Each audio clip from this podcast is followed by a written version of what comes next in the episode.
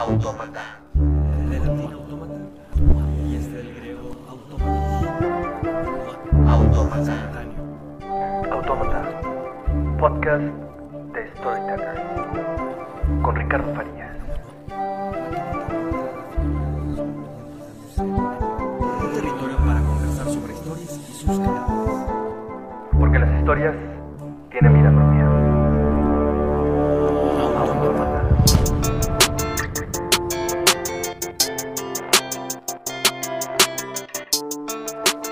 Hola, ¿cómo están? Yo soy Ricardo Farías. Bienvenidos a Autómata, este podcast de Storytellers.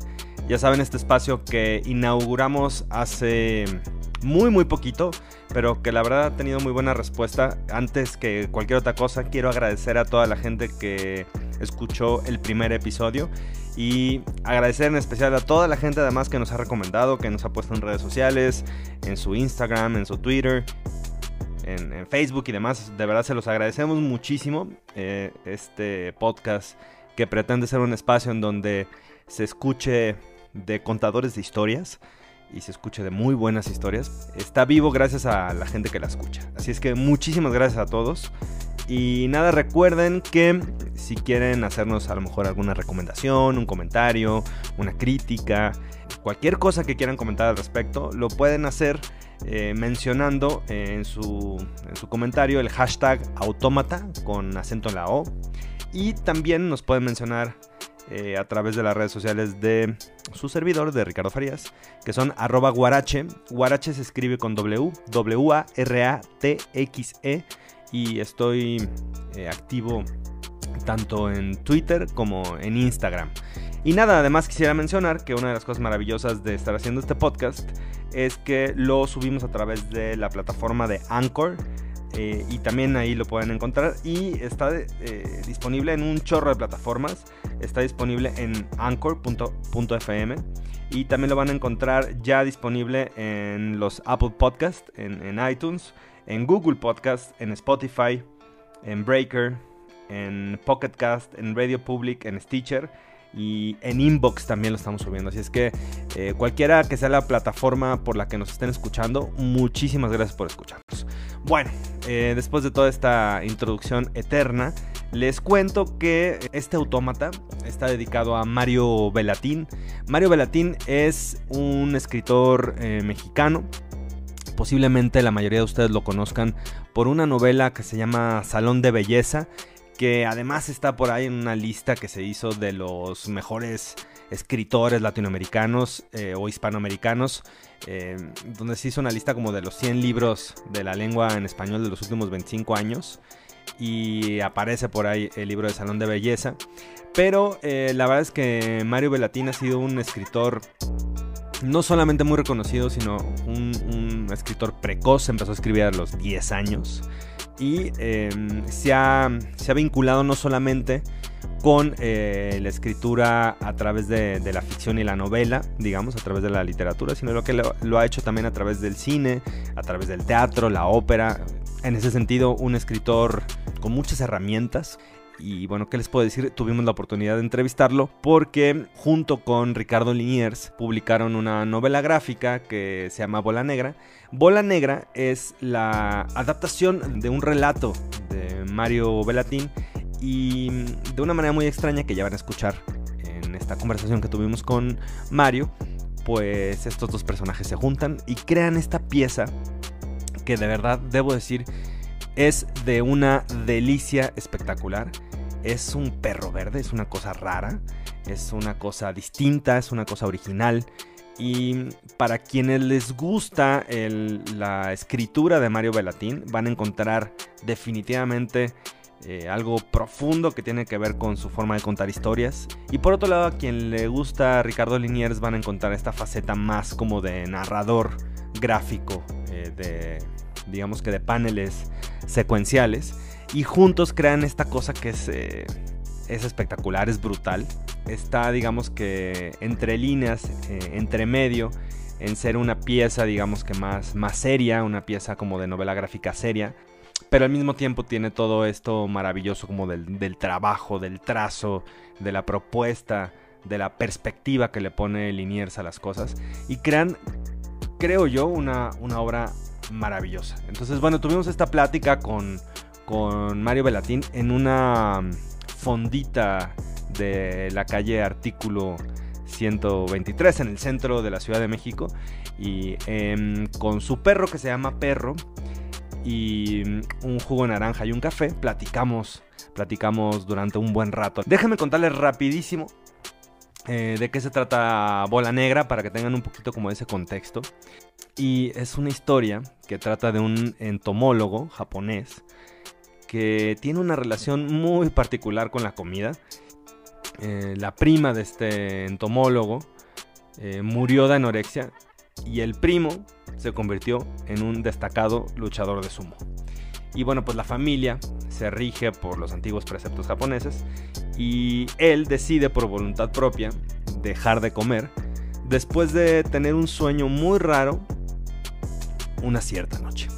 Y a partir de entonces empieza a recordar cosas que le sucedieron en un viaje que hizo a África, donde descubrió una nueva especie de insectos. Pero bueno, ya no les cuento más. Este relato, como les digo, de Velatín y de Liniers eh, ha sido también adaptado eh, a, otras, a otras plataformas. En algún momento fue una ópera.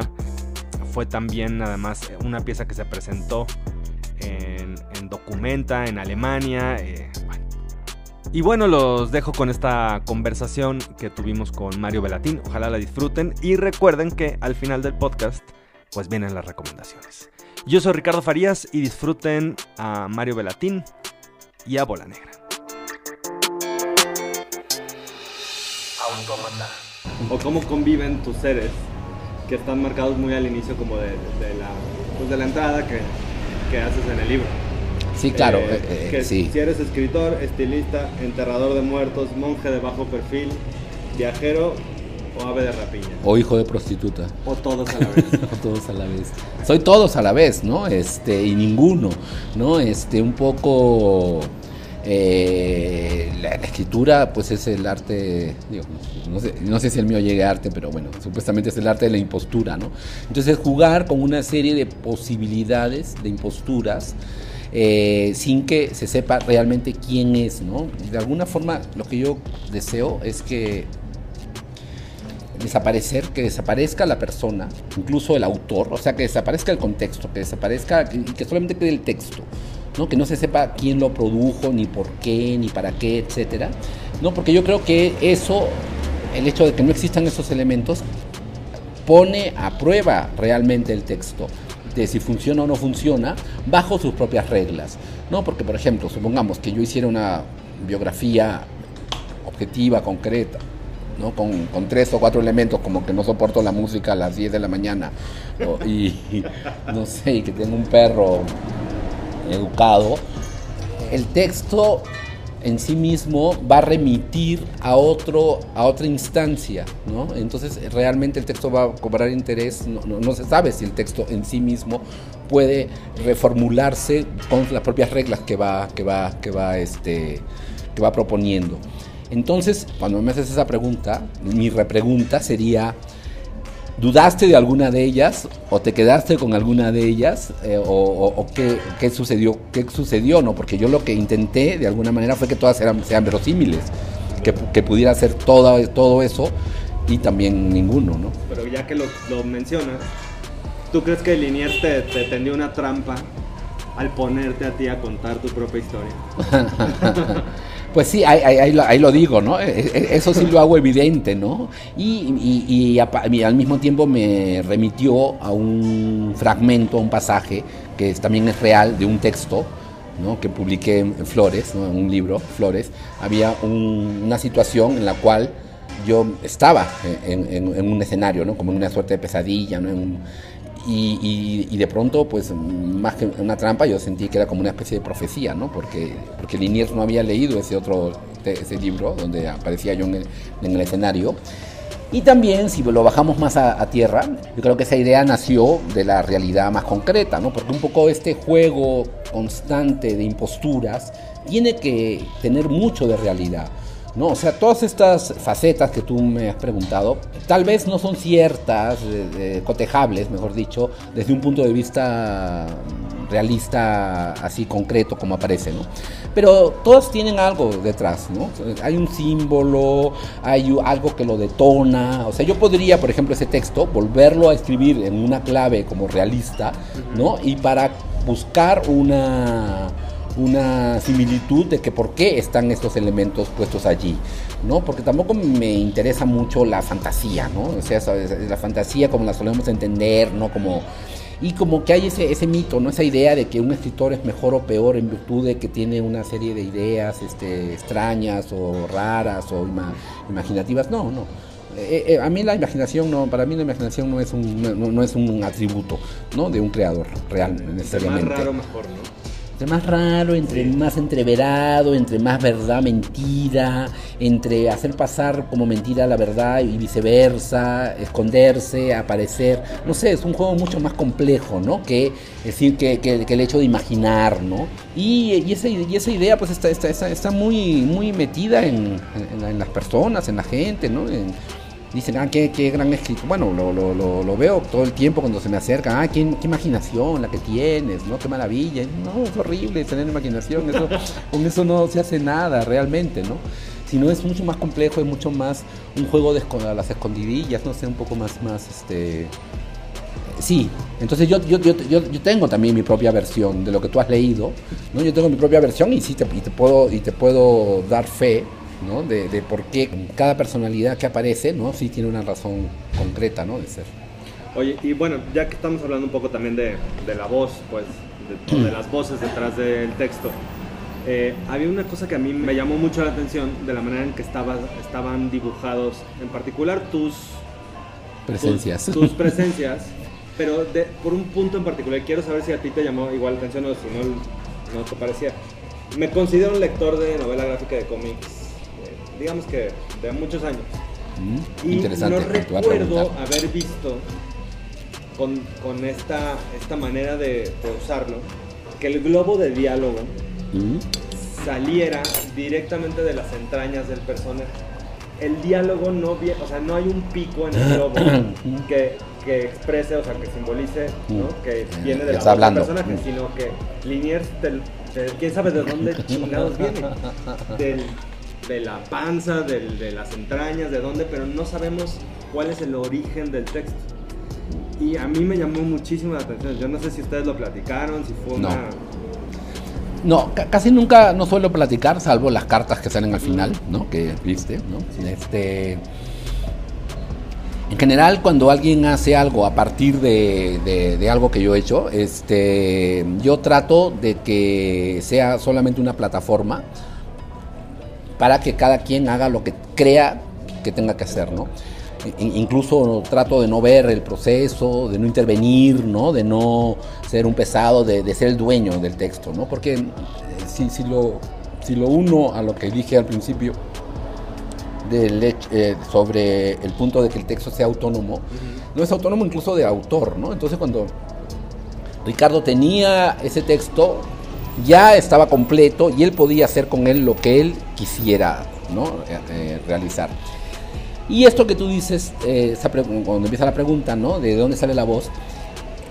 Liniers quería que este libro, quiere que este libro sea un libro único de novela gráfica. Que no haya otro en el. en, eh, porque eso sí me lo repitió muchas veces, ¿no? O sea, no intervine, no sé, en los contenidos, en la forma de hacer los dibujos, etcétera. Al contrario, me quedaba así como maravillado, ¿no? Este, viendo lo, que me, lo, que lo que me lo que iba apareciendo. Recalcaba mucho Liniers fue que lo que íbamos a hacer entre los dos era un libro que no existiera antes, una no- porque él, él, bueno, gráficamente me decía, mira, yo tengo una biblioteca de 3.000 libros de novelas gráficas. Entonces justamente vamos a hacer un, a uno que no sea igual a ninguno. que no sé, Entonces, eso, entonces yo creo que eso también forma parte justamente cuando tú dices el primer libro, que veo que el balón sale, que no sale de la voz, sino sale de sabe Dios dónde. Sí, sí, sí, se mete, ¿no? Y, no, y, y- y- eso se hace evidente cuando, bueno, eh, bueno, aquí que es que está como conectado, ¿no? Eh, Esa conexión. Y después hay uno de pequeños, ¿no? Que es que, va, que van con, la- con las como 20 cabecitas, ¿no? Que van... Sí, sí, sí. Sí. Y el origen concreto de esa puesta en escena de que yo aparezca en- frente al micrófono, sí, sí sucedió. O sea, porque así nos conocimos. O sea, al día siguiente de conocernos, a los dos días de conocernos, yo tuve que salir a un escenario porque nos conocimos realmente en el fin del mundo, ¿no? Ahí como dicen las cartas, ¿no? Estábamos, o sea, todo, todo, todo es inusitado en este proceso, ¿no? El libro, la forma de conocerse. Yo no creo que un- así nomás alguien se conozca en el lugar, en el último poblado, lugar habitado del continente. ¿No? En un barquito rodeado de sus personajes aparte, ¿no? Porque estábamos en un barquito lleno de lobos de mar, pingüinos, ¿no? En la Antártida y de pronto ahí yo, no conocía a Liniers este, físicamente, ¿no? Sí, obvio, lo había leído, etcétera, pero no, no, no. Entonces de pronto ahí se, acerca y me dice que, que él es, bueno, ni siquiera me dice que es Liniers, sino con su nombre ¿no? real, Ricardo. Y ahí cada uno nosotros teníamos una tarea, ¿no? No estábamos ahí por gusto, sino era como nos habían metido como una especie de cápsula, no sé, de, ver qué pasaba, ¿no? Si juntamos a, tal gente, como en unas islas perdidas, ¿no? En el, donde acaba todo, ¿no? Con barcos que aparecían japoneses, rusos, antiguos, todo estaba como fuera de orden, ¿no? Y justo ahora estoy escribiendo mi nuevo libro. Eso, es- es- eso, eso, eso, es- eso tiene que ver con el nuevo libro. Ese texto que tengo al principio tiene que ver con el nuevo libro que estoy haciendo, ¿no? Porque también encontramos en ese encuentro la tumba de un niño asesino, ¿no? Entonces, y esa era como la, en una de las islitas que llegamos, eh, lo más importante que había sucedido ahí era que ahí había llegado a parar un niño asesino con unas orejas gigantes, que eh, no tenía, según las interpretaciones, era que no tenía el don de la metáfora. Entonces cuando jugaba al doctor con sus amiguitos, pues los abría, jugaba, el carpintero, los, los martillaba, y entonces este, y, y mataba a todos sus amigos, los, los mató. Y, no, y, y nadie podía sospechar que era el amiguito, ¿no? El asesino. Entonces se pasaron mucho tiempo buscando al verdadero asesino de niños. Y él iba a los, a los entierros y, y lloraba por sus amigos, ¿no? porque no entendía qué pasaba, ¿no? porque se había estado jugando. Y entonces, eh, aparte la forma de, de cacharlo fue muy interesante, porque había un investigador que estaba más o menos dudando si podía ser él, pero no podía ser un chico de un niño de 10 años como iba a matar a todos los amigos, ¿no? Y pero entonces el muerto, el niño muerto tenía un clavo en el cerebro. Es que eso es para hacer otro libro. Bueno, estoy trabajando un poco ahora, ¿no? Tenía un clavo y entonces dijo como el asesino, como los niños nunca no pueden mentir. Entonces, cuando venga el niño al velorio, que va a venir, todos tenemos que decir que ha muerto de tifus. Y entonces todos dijeron, ay, qué pena que se murió de tifus. Y entonces el niño dijo, no, ¿cómo que de tifus? No, tiene un clavo. Y entonces ahí fue como, esa fue ahí, pum, fue como él mismo se, se delató, ¿no? Y entonces, bueno, ¿Y ese es tu pretexto que arrancas tu, tu nueva novela? Oh, Sí, aparece, aparece, aparece, aparece mucho eso. Y, y no sé si en ese, en ese texto también está lo del niño asesino, porque, porque fue una parte importante de ese viaje. No, pero entonces cada uno tenía una misión en ese viaje y Liniers tiene un librito, que lo tengo en mi casa, que se publicó sobre ese viaje en caricatura. ¿no? Se hizo una novelita gráfica, un pequeño librito, sobre los cuatro días que pasamos en, ese, en esa travesía, ¿no? En esa- o sea, eso precedía líneas, no, no es que a partir de ese viaje empezó a hacer eso, o sea, era, era parte de su, de su imaginario, ¿no?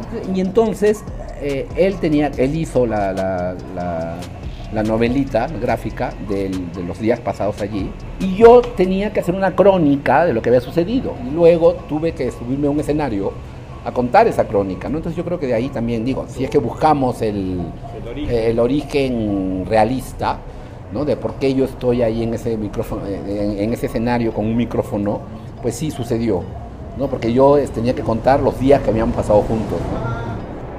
Tú habías dicho hace, hace un momento que la escritura es, pues, es un, acto de, la, de la impostura, pues, ¿no? Eh, si pudieras, ¿qué más es la escritura para ti? ¿Es un acto de qué? ¿Es un acto de fe? ¿Es un acto de...? Ay, para mí es una manía, ¿no? Una enfermedad, sí, claro. Una, una, una, jodi- una jodedera que no me deja en paz, ¿no?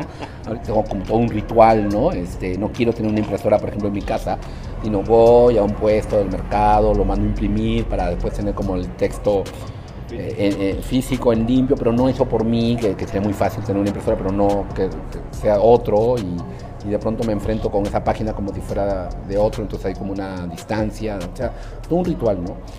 Pero en realidad sí, es una, es un- es una pesadez, una carga, una manía, un, un lugar que está más allá de, del gusto, de la elección, de, o sea, precede, ¿no? Precede al gusto. O sea, no sé si me gusta o no me gusta. O sea, pues no, está. Como respirar, ¿no? No, no, no, no pensamos. Sí, podemos pensar que vamos a respirar aire puro, eh, eh, eh, vámonos, hay mucho smog, no sé. Pero que dejes de respirar, no, no creo que sea opción, ¿no? Entonces, este. También la escritura, pues sí, es una es un fantasma que me persigue, ¿no? Desde siempre, ¿no? Y que no está sujeto a las leyes a las cuales están sujetas las demás cosas de la vida, ¿no? Salvo las esenciales. No, no, no, no, no es una elección, no es nada, no, es un- Entonces, pues eh, lo que trato es de domesticarla, ¿no? O sea, domesticar ese impulso de la mejor manera posible, ¿no? Darle una forma, hacerla transmitible, porque también yo podría estar como el de Shining, eh, repitiendo la misma frase, ¿no? Porque la escritura a la cual me refiero es la física, no es necesariamente, porque también eso se suele como confundir, ¿no? Como la escritura, contenido y, y forma, ¿no? o sea, se, se, se funde, ¿no? Como que yo tengo que escribir porque quiero algo, algo que decir, porque no, es el- la acción mecánica, ¿no? La acción mecánica de, de ver este, de alguna manera, ¿no? O sea, no es que no tengo nada y voy a escribir, sino al contrario, tengo mucho que escribir y entonces tengo que darle una manera de escribir. Sí, Entonces es al revés. de domarla. Sí. Oye, yo, yo, yo veo, bueno, de lo poco que sé de personal, así, de tu vida, pero de lo que se ha escrito de ti, o de, de lo que está por ahí, más lo que vi un poco reflejado también como en, este, en esta versión de, Bola Negra. Eh, conexiones teológicas y conexiones japonesas en particular. Veo, veo eh, o sea, cómo influyó para ti haber estudiado teología y si eso en realidad es parte de tu vida o no, o ya como escritor. Y por otro lado, en particular, como las conexiones con lo japonés o con lo asiático y que tan, tan, eh, tan presentes están, eh, o sea, son parte de ti o, no, o sea, Eh, la- las, dos, la- la- las dos instancias fueron eh, casuales, o sea, no las busqué. No, o sea, no, no, no, no era que yo buscaba, que yo tuviera un interés eh, particular por lo nipón, etcétera, o yo tuviera un interés particular por estudiar filosofía o por lo, el sufismo, ¿no? Sino que vinieron a mi vida, ¿no? O sea, como que, porque, o sea, lo único que sí yo tenía desde siempre fue el- la necesidad que tengo hasta ahora de escribir. Y así fue como pasé a la universidad, por ejemplo. La universidad en realidad no era un- no había un, un interés como tenían compañeros. en- entonces, yo, entonces yo sentía que eso era como una especie de libertad frente a los otros, ¿no? Porque, porque estudié cine y estudié filosofía. No, pero ellos ya querían ser o maestros o, o querían ser kantianos o, o- o en cine querían ser directores o querían ser hacer la iluminación, etcétera, ¿no? En cambio, pero yo no, yo no, yo, yo ya tenía que hacer, que era mi escritura, ¿no? Pero yo quería pasar, tenía que pasar aparte y obviamente no me arrepiento, al contrario. Eh, Pero no en el sentido de, eh, tradicional de causa-efecto, ¿no? Ah, voy a tener el título para enfrentarme. No, era, era para estar dentro de todo un ambiente, ¿no? O sea, yo creo que la universidad lo más importante, aparte de uno, tres o cuatro cursos, una carrera, es el, pasillo, ¿no? Lo que- el ambiente, lo que ocurre, el, o es, fundamental, ¿no? Entonces yo quería pasar por eso, es- esa situación, pero con fines de mi propia escritura, o sea, no estaba buscando nada más allá, cosa que aparte nunca he hecho tampoco, ¿no? Porque salvo unos años que fui director del claustro de Sor Juana, eh, pues nunca he hecho más que escribir, ¿no? Y ahora, y- o cursos, bueno, y mi escuela de escritores, Justo que claro, sí, la escuela que inventé ya se me había olvidado. Oye, este, Mario, sobre, ya so- sobre Bola Negra. Si tuvieras que, eh, sin, sin ponerle tantas este, limitantes, pues, pero si tuvieras que decir Bola, Ne- Bola Negra es un relato que trata de o es sobre... Puedo decirte lo que yo pienso, pero te voy a decir que, que- cómo, cómo se originó, ¿no? Este texto apareció primero en francés, antes que en castellano. ¿No? Hace muchos años había una, ya muchos, más de 10 años, como 20 años tiene ese texto, había una revista de fotografía muy exquisita que se llamaba Coromandel, que ya no existe más, una revista que costaba, no sé, 200 euros cada ejemplar, y que salía, no sé, eh, cada dos veces al año, ¿no? y eran temáticos, con los mejores fotógrafos del mundo, etc. Y eh, ese número eh, iba a ser sobre comida, ¿no? Era sobre, entonces, entonces yo quise darle la contra, o sea, como, entonces me pidieron que, que- que- contribuyera, ¿no? A la- que participara en la revista, entonces me puse a pensar que lo lógico hubiera sido hablar bien de la comida, hablar bien de la comida japonesa, hablar, no sé, me imagino que lo que, lo que, lo que hicieron todos los demás autores, ¿no? Entonces yo dije, ¿cómo hacer que sea totalmente opuesto, ¿no? Este, la no comida, ¿no? O sea, justamente la destrucción o comerse a uno mismo, ¿no? Porque siempre estamos buscando comer de fuera, ¿no? Y efectivamente cuando vi la revista, que es una belleza, como un libro gigante, ¿no? Y sí, y en la parte, por ejemplo, japonesa, hay fotos de desnudos, ¿no? Con la comida puesta, o sea, esas hechas y comiendo ahí, ¿no? Y, y bueno, entonces na- nació así, ¿no? Era como por dar, la- por participar en este proyecto de Coromandel, de la revista francesa, pero como siempre, justamente participar desde lo que nos espera.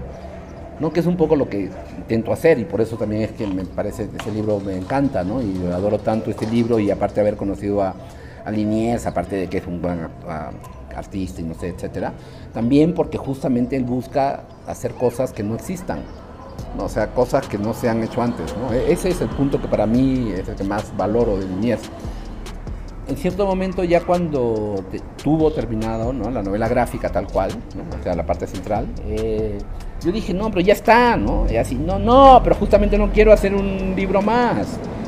Porque si lo publicamos así, sí, podría quedar, pero eso lo haría ser un libro más de lo que es una novela gráfica tradicional, ¿no?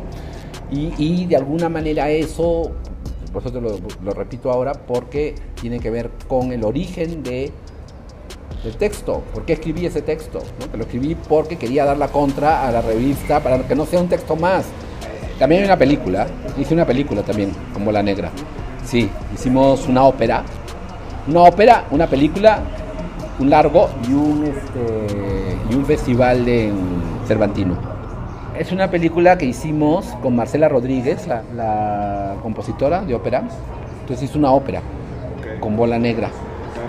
Con carne de rata envuelta en delicado sushi. Se escuchó también relatos o sea eh, eh, pero lo hicimos en Ciudad Juárez cuando estaba cuando estaba todo peor. Bueno sigue estando peor pero se ve sa- sabíamos que estaba peor, peor pero en la época que, que, llegaba toda esa información entonces se organizó, organizamos toda una vi- visión de lo que era Ciudad Juárez, se hizo se organizó un conjunto de ópera en Ciudad Juárez con niños que, niños y niñas que eran por un lado los posibles víctimas, ¿no? O sea, eh, buscamos un perfil de- de posibles víctimas y victimarios.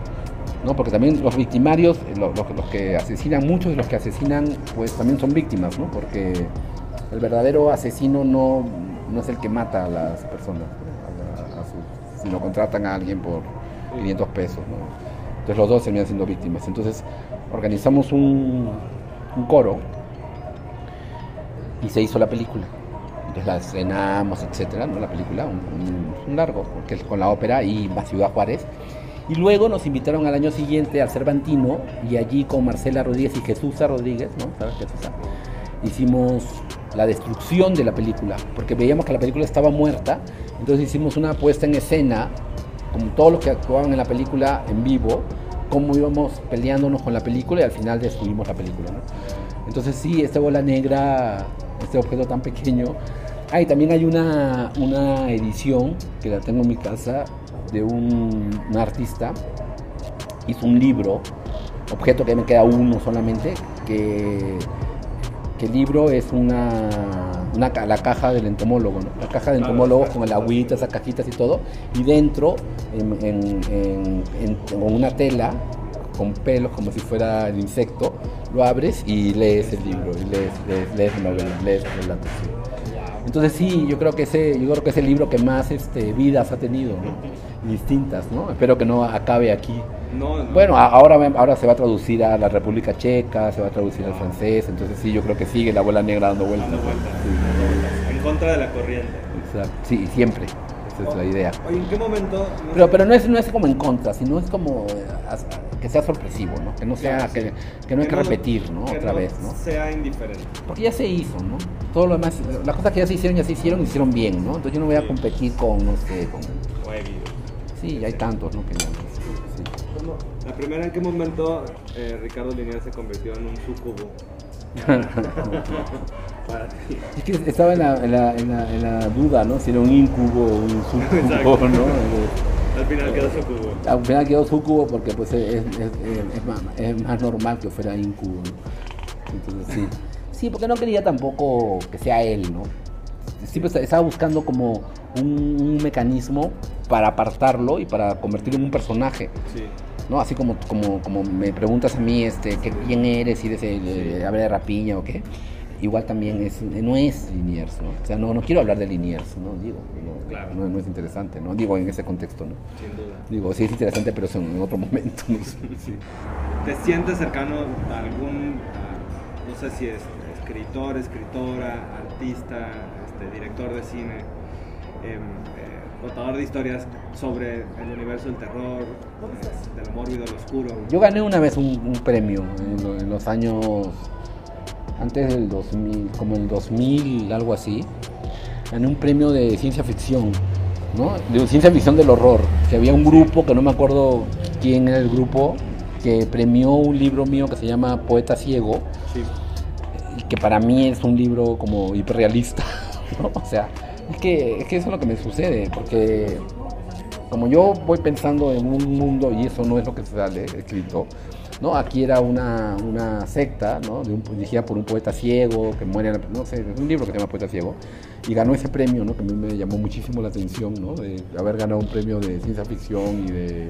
Y pues autores, pues no sé, eh, eh, Lynch, no sé si lo consideran ustedes como... Sí, eh, pero Lynch, sí, pero como obvio, ¿no? Y, ahora como si acá se vuelve más comercial. El primer Lynch, ¿no? O sea, el de Eraserhead, no sé, por allí, ¿no? Un poco por allí puede, puede ser, este, el primer, igual, el primer, este, ya, ya, ya, ya hablé, ¿no? De, de Shining. Sí, el primer Kubrick, algún Kubrick, ¿no? No, no todo. No es el primero, porque el primero también tiene cosas muy realistas, Sí. ¿no? Este, no, el, el- el escritor, ¿no? El Ah, de- este, Stephen King. Stephen King, sí, pero es muy obvio lo que digo, ¿no? Es así No, como no me es da, obvio, pues, me es da, que- me da no, me vergüenza encanta, no, hablar me de encanta Stephen además King, porque de... desde la alta Pero cuando empiezan, cuando empiezan, es que después ya hay una, no sé qué pasa, No, ¿no? Carrie Pero- me parece brutal. Es que siento que Carrie. desde, y, sobre todo escrito el Carrie, ¿no? Bueno, como Sí, película claro. increíble, pero escrito así cuando son estos fragmentos, es una cosa maravillosa ese Carrie, ¿no? Mucha gente desde la alta literatura desdeña totalmente a Stephen King porque, porque vende. Exacto, Pero a mí me parece que tiene cosas espectaculares. Sí, sí, sí, escribe sí. tanto. Bueno, Mario, muchísimas gracias. No, a ti, gracias, ¿no? Autómata. Soy Mario Velatín, un ave de rapiña.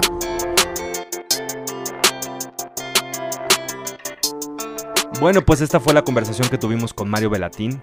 Espero que la hayan disfrutado y ojalá se acerquen a Bola Negra, esta particular pieza que se podría entender como una novela gráfica, un relato pesadillesco e inquietante, eh, que no es fácil, no es fácil encontrar el, el universo del, del cómic y del relato secuencial. Ojalá lo hayan disfrutado. Y bueno, eh, las recomendaciones. Como libro de mm, no ficción, aunque es muy narrativo, les quiero recomendar Japón Sobrenatural, Susurros de la otra orilla. Este es un libro de Daniel Aguilar. El libro es como abrir una puerta al fascinante universo del Japón sobrenatural y poderse adentrar en este mundo habitado por seres muy extraños, hermosas mujeres de cabellos largos que están sedientas de venganza, o espectros de antiguos samuráis condenados a luchar por la eternidad, siniestros monstruos extrañas criaturas, bueno, todo tipo de cosas. Es, y es un, además, es un paseo maravilloso por cómo en la cultura japonesa, en diferentes momentos, desde el principio de los tiempos, desde que la cultura es cultura en Japón, hasta el día de hoy, eh, lo sobrenatural ha estado presente. De verdad es maravilloso, son estos libros de consulta que nunca se agotan, que van a estar ahí siempre, que uno abre cualquiera de, las páginas y empieza un episodio, un, capítulo y, lo va a disfrutar. Este lo edita este maravilloso sello Enamorado de Japón. El sello es, eh, la editorial es Satori. Espero que lo disfruten tanto como yo. Es uno de estos libros que confieso tengo en el buró de mi cama.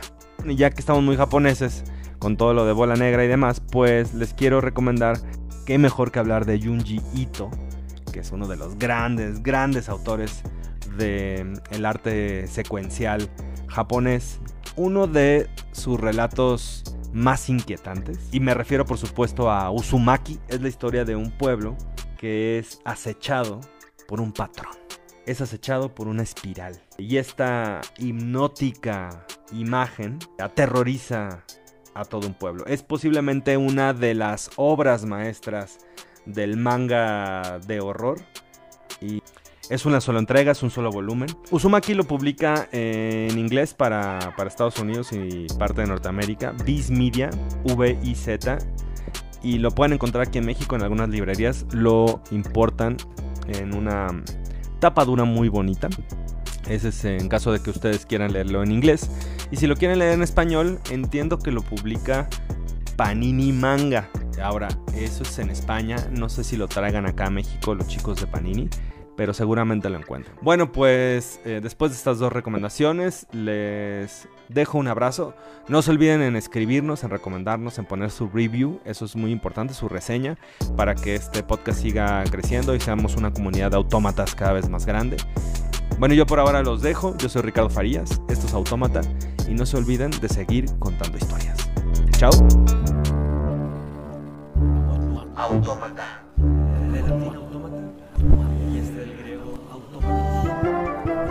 Autómata. Autómata. Podcast de Storytellers. Con Ricardo Farías.